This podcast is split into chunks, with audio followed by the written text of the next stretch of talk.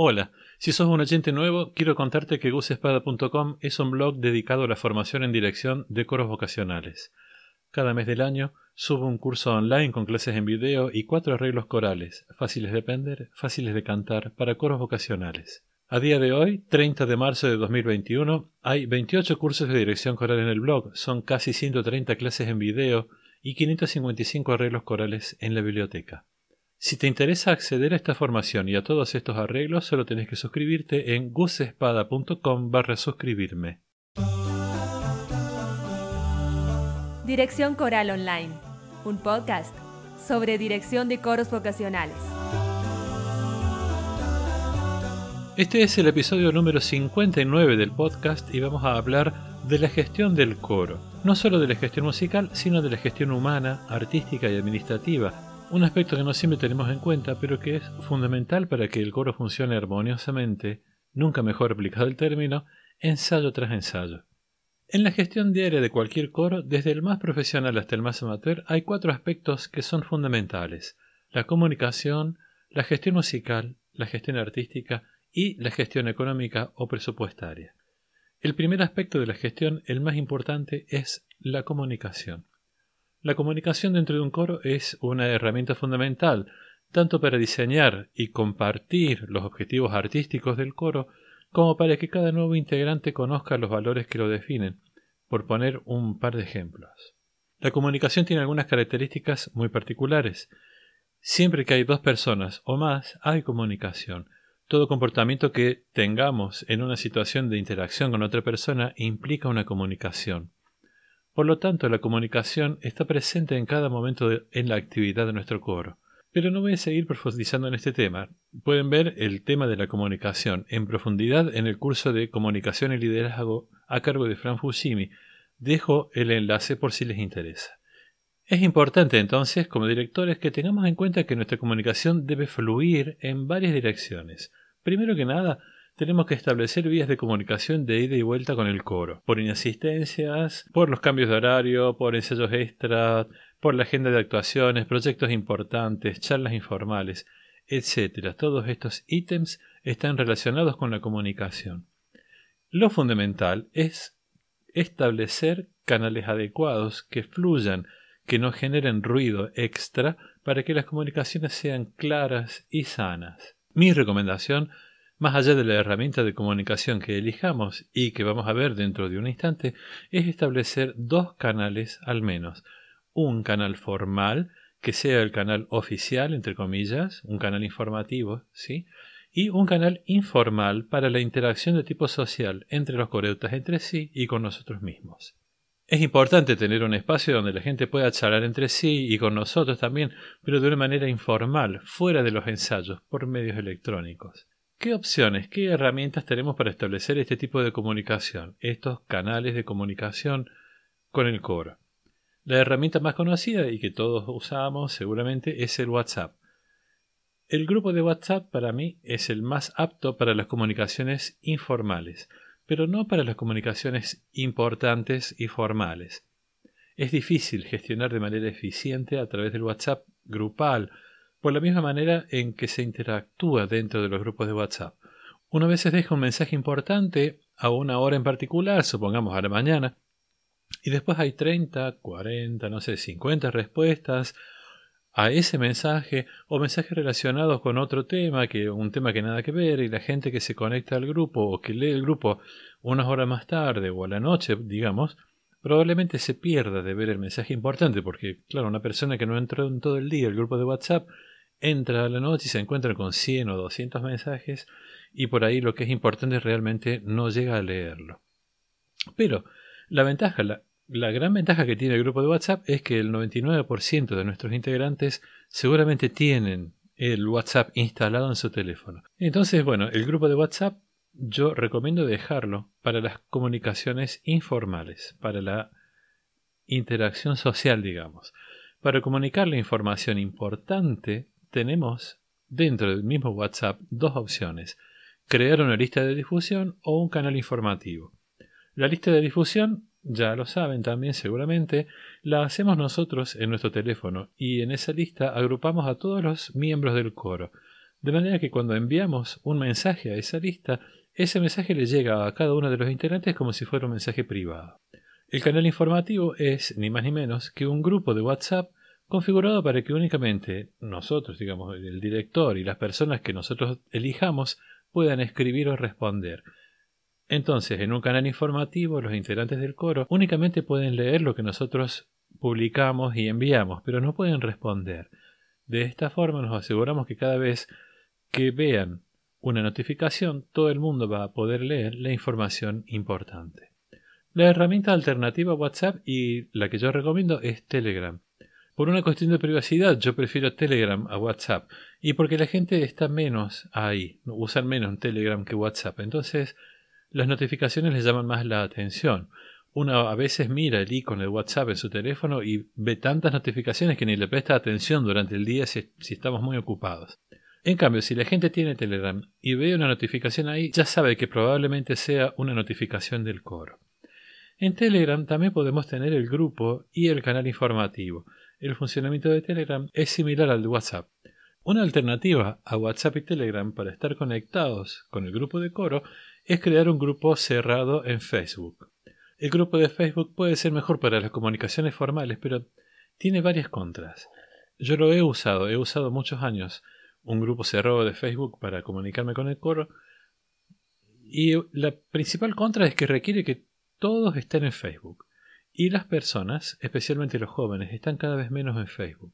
Entonces los que no están en Facebook o se tienen que hacer una cuenta de Facebook, cosa que no les gusta a muchos, y si se hacen la cuenta después no la miran nunca, o hay gente que directamente se queda afuera. Entonces es, problemático. Además, los que están en el grupo tienen que activar las notificaciones de ese grupo, pero además tienen que, que mirarlo. Tienen que entrar al grupo de vez en cuando por si las notificaciones no llegan. A mí personalmente ya hace varios años que no me gusta tanto Facebook, así que no lo recomiendo tanto. Y la herramienta que a mí más me gusta y la que recomiendo es Slack una aplicación para trabajo grupal. Voy a dejar el enlace a Slack en las notas del programa para que la miren. Está muy buena. Pero para explicar bien su funcionamiento yo tendría que hacer un programa solo dedicado a Slack y me parece mucho. Tiene la desventaja de que la curva de aprendizaje para su utilización es un poquito más larga, digamos más elevada. Es un poco más complejo usar Slack que WhatsApp o Telegram. Pero es una aplicación totalmente recomendable porque organiza la conversación en diversos ítems, en diversos temas. El flujo de la información y de los materiales de trabajo se organizan de una manera mucho más clara de lo que podemos hacerlo en WhatsApp o en Telegram. Es una herramienta muy cómoda porque en una sola aplicación, si la utilizamos, tenemos los dos canales de comunicación de los que hablamos, el formal y el informal, pero además ahí mismo podemos tener subidos los materiales de estudio, las partituras, los audios, el calendario con actuaciones. Es muy recomendable. Un canal extra de comunicación, no alternativo a estos otros que hemos estado, de los que he estado hablando, sino un canal que es más bien complementario, que podemos utilizar, es el Google Calendar. El calendario de Google está muy bueno porque uno lo puede compartir con todos los integrantes del core. Entonces, en lugar de tener que estar todo el tiempo enviando mensajes con la actualización de la agenda por WhatsApp o por Telegram o al grupo de Facebook, directamente lo que hacemos es agendar la actividad o el evento en nuestro calendario y automáticamente se le actualiza el calendario a cada uno de los integrantes del coro.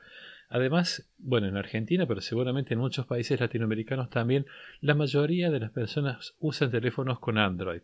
Entonces el calendario de Google viene preinstalado cuando configuramos nuestra cuenta de Google para entrar en Android, ya entramos en el calendario de Google y entonces es todo como mucho más automático y fácil.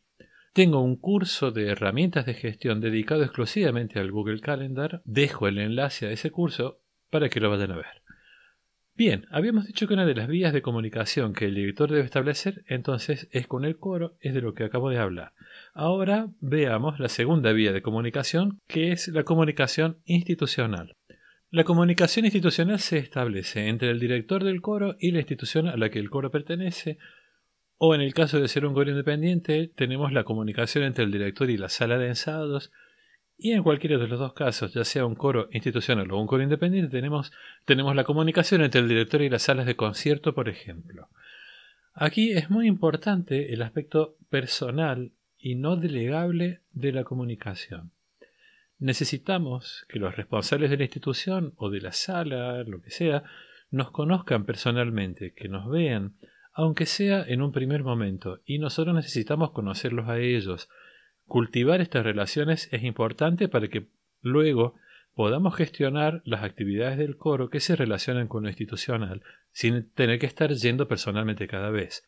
El otro medio de comunicación que tenemos con una institución es el correo electrónico. El correo electrónico es el mejor medio de comunicación institucional, el más importante.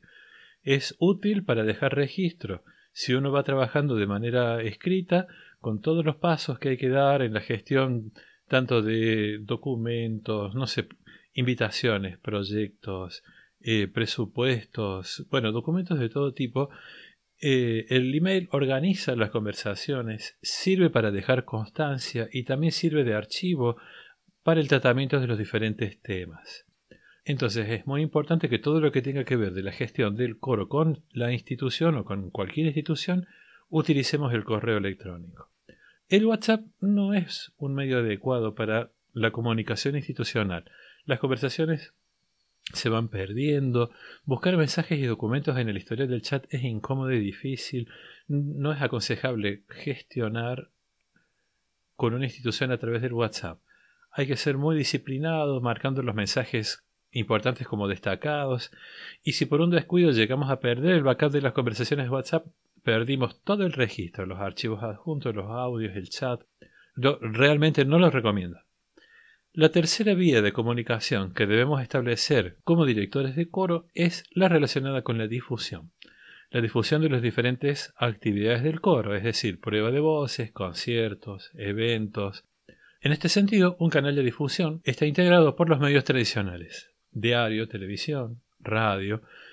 Estos medios requieren que desarrollemos un vínculo personal con las personas justamente que están a cargo de la difusión dentro de ese medio o esos medios no es bueno automatizar el trabajo en este sentido. Quiero decir, armar una lista de, contactos de correos electrónicos y enviar masivamente casetillas cada vez que necesitemos difundir algo a diferentes medios, así sin ton ni son, eh, no está bueno porque no las, no las pasan, no las difunden. Los medios tradicionales funcionan mejor a través de contactos persona a persona. Cultivar estos vínculos es importante.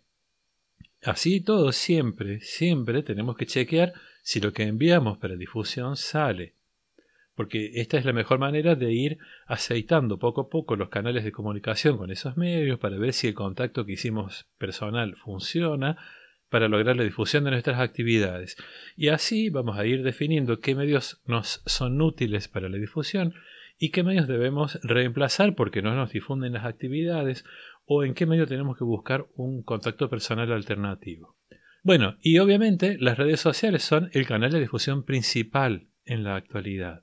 El problema con las redes sociales es que tendemos a hacer con el coro lo mismo que hacemos con, con nuestras cuentas.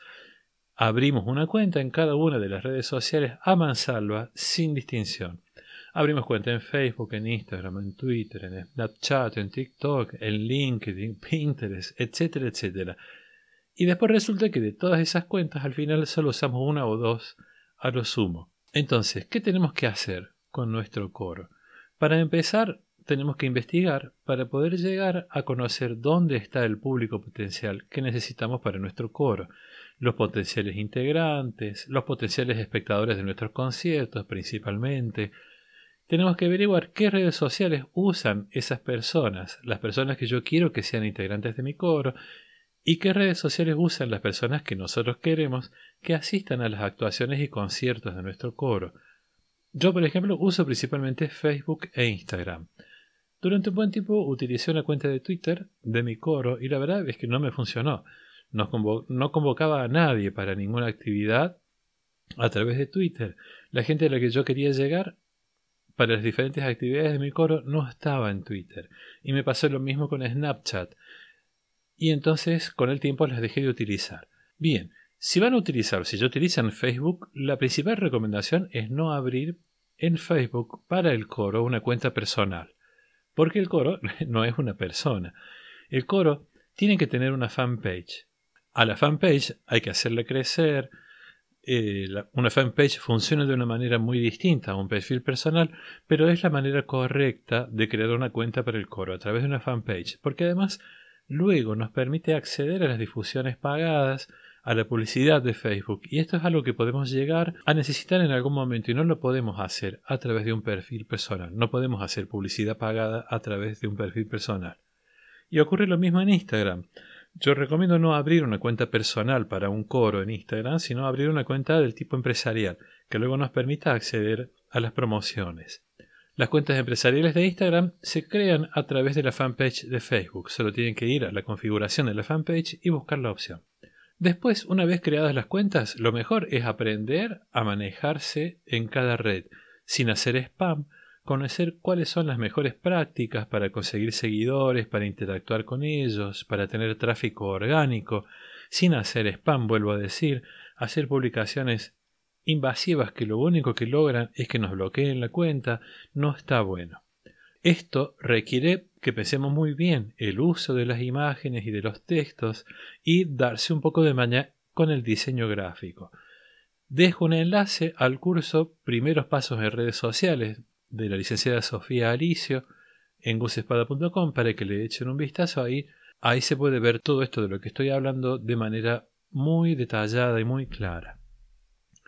Muy bien, dejemos entonces la comunicación y pasemos al siguiente aspecto de la gestión de un coro, que es la gestión musical. La gestión musical del coro es todo lo que está relacionado con la organización y el seguimiento de los ensayos, por ejemplo, los ensayos de toda la gente, los ensayos de tutti, los ensayos parciales, si vamos a hacer ensayos individuales, los ensayos extra. Eso es un, es, un aspecto de la gestión. También está relacionada la gestión musical con el seguimiento de los coreutas, el seguimiento vocal de cada cantante, su integración social, sobre todo de los coreutas nuevos. Tenemos que organizar y facilitar espacios de interacción, espacios de escucha, Em, la gestión musical también tiene que ver con el seguimiento de los objetivos que nos hemos planteado. Y generalmente estos objetivos van en relación con el repertorio del proyecto que estamos haciendo o el repertorio del año, porque es a través del repertorio que generalmente vamos a lograr esos objetivos. La gestión musical también tiene que ver con el estudio de las partes. Si le vamos a pedir a los integrantes que estudien las partes, tenemos que organizar el material de estudio y la producción ya sea de las partes grabadas o de archivos MIDI, si los vamos a hacer nosotros, si le vamos a encargar o delegar a alguien que lo haga, es un trabajo que requiere una planificación y que sea realizado con una cierta anticipación. Es decir, que tenemos que tener las partes grabadas o los MIDI preparados. Así, cuando vamos a comenzar con la lectura de la obra, ya podemos entregar el material de estudio a los coreutas para que lo vean para el ensayo siguiente, etcétera. El otro aspecto de la gestión musical es el archivo. Podemos querer organizar un archivo con las obras que el coro va cantando año a año. De esa manera, eh, si en algún momento, en algún otro año, queremos volver a cantar con nuestro coro música que ya hemos hecho en tiempos anteriores, ya tenemos archivada esa partitura con todas las copias. Para esto necesitamos organizar y designar un encargado de, de repartir y de juntar las copias también de hacer las fotocopias. Eh, digo, juntar las copias que tiene el coro cuando ya le quitamos la obra del repertorio y necesitamos un método de archivo y un espacio físico. El último punto relacionado con la gestión musical tiene que ver con el lugar, con el espacio físico donde va a trabajar el coro. Esto requiere un trabajo de gestión porque tiene que ser un lugar cómodo para ensayar, con espacio suficiente, con buena iluminación, con buena ventilación, sobre todo en estas épocas de COVID, en este lugar, en este espacio físico, va a estar el instrumento para ensayar o va a quedar guardado. Si es que usamos instrumentos de ensayo, si es que trabajamos con un instrumentista, tenemos que prever entonces un lugar para el guardado del instrumento, la disponibilidad de sillas para todos los integrantes, atriles si son necesarios, etc. Y esto es todo lo que tiene que ver con la gestión musical. Y el último aspecto de la gestión de un coro que vamos a ver hoy es la gestión artística del coro. La gestión artística del coro tiene dos aspectos principales, la organización de eventos artísticos propios y la participación en eventos de terceros. Digo esto porque no solo tenemos que sentarnos a esperar que nos inviten a un encuentro coral, por ejemplo, sino que a veces es necesario gestionar para que nos inviten.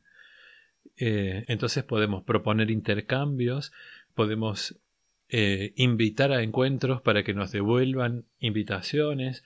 A veces yo he, hecho encuentros corales y siempre he cuidado de tener, tener invitado un coro de afuera de la ciudad para que después, al, cuando ese coro nos devuelve la invitación, tenemos un pequeño viaje con el coro.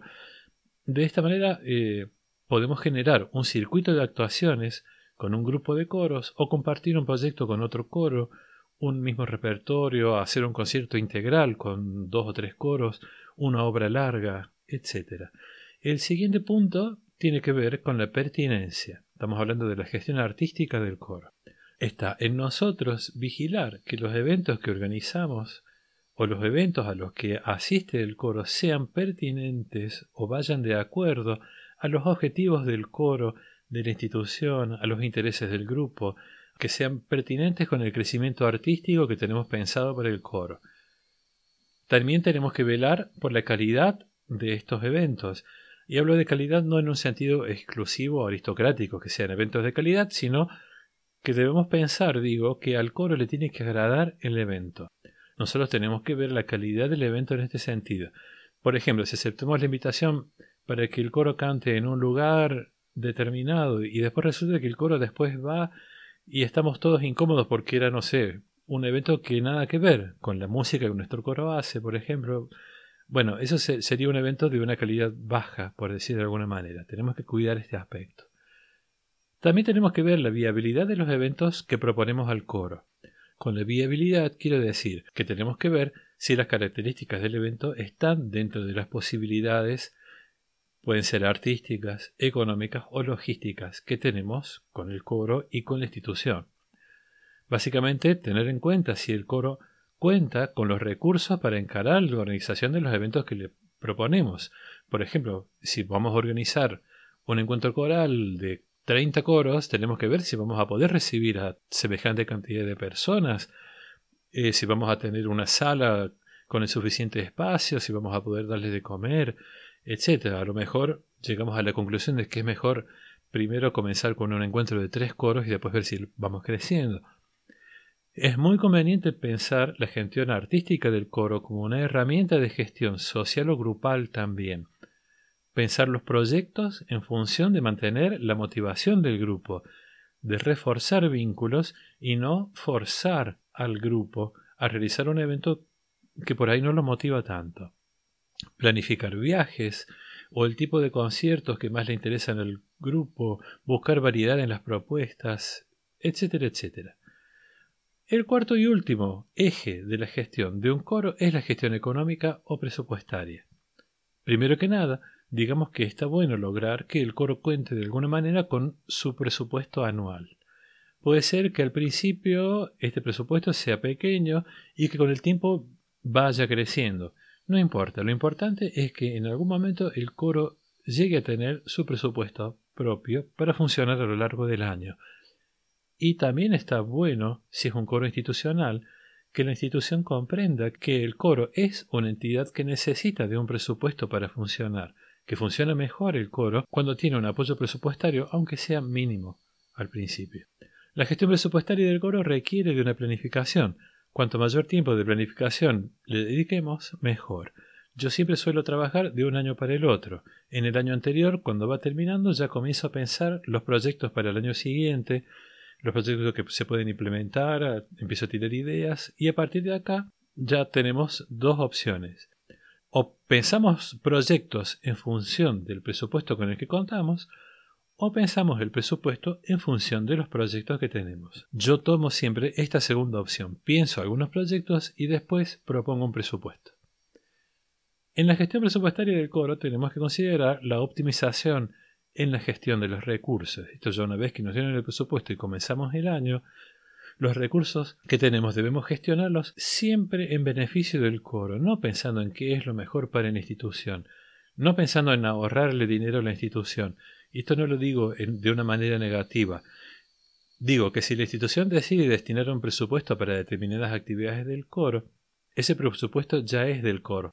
Entonces, sin derrochar, administrando bien, tenemos que ver de administrarlo pensando en qué es lo mejor para el proyecto del coro. Administrar bien un presupuesto requiere ponerle cuidado al tema de la rendición de los fondos también. Hay que coordinarlo con la institución, cumplir con los requisitos que nos dan para rendir esos fondos, ya sea eh, pedir facturas, recibos, pero no hay que descuidarse con eso, hay que ser eh, bien responsables. Y el último aspecto en, este, en la gestión financiera del coro es siempre buscar una flexibilidad en el diseño del presupuesto, por si se modifica o si se cae una actividad. Ver que el, que el diseño del presupuesto tenga una flexibilidad para reasignar ese presupuesto a otra actividad y no perderlo, y para evitar solicitar recursos fuera del presupuesto. De esta manera podemos llegar a fin de año con el presupuesto ejecutado en su totalidad y que no nos sobre o que no nos falte. Yo entiendo que para nosotros los músicos la administración presupuestaria puede ser un tanto dificultosa porque bueno, no nos llevamos bien con los números. Perfecto, pero siempre podemos pedir ayuda a algún coreuta o algún amigo eh, si es necesario para que nos ayude a organizar el tema de los números. Y bueno, espero haberlos animado a tener en consideración estos cuatro ejes para gestionar la actividad coral, el funcionamiento de nuestros coros. Muchas gracias por escuchar, por compartir este episodio si les gustó, por suscribirse a los cursos y arreglos del blog, por darle a seguir este podcast y por todos los comentarios que siempre me hacen llegar a gocespada.com barra contacto. Un abrazo y nos vemos la próxima.